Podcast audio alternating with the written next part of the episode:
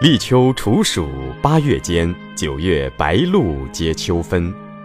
每年的九月二十三日前后，秋分如期而至。太阳一到达，黄金一百八，赤道中间夹，直接照射它，气温有变化。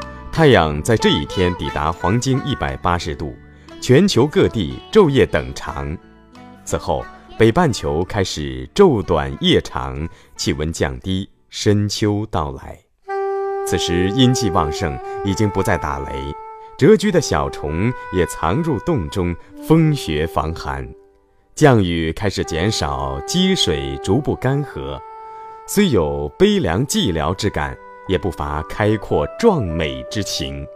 唐朝诗人刘禹锡曾诗。自古逢秋悲寂寥，我言秋日胜春朝。晴空一鹤排云上，便引诗情到碧霄。自古逢秋悲寂寥，我言秋日胜春朝。晴空一鹤。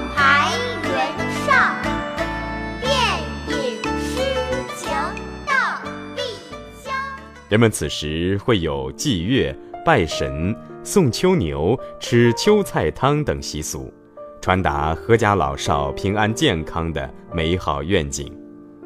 秋分过后没几日，便迎来十一黄金周，又到了畅游山水的好时节。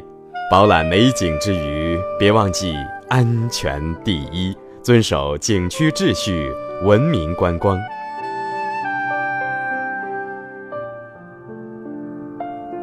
品韵节气文化，传承中华文明。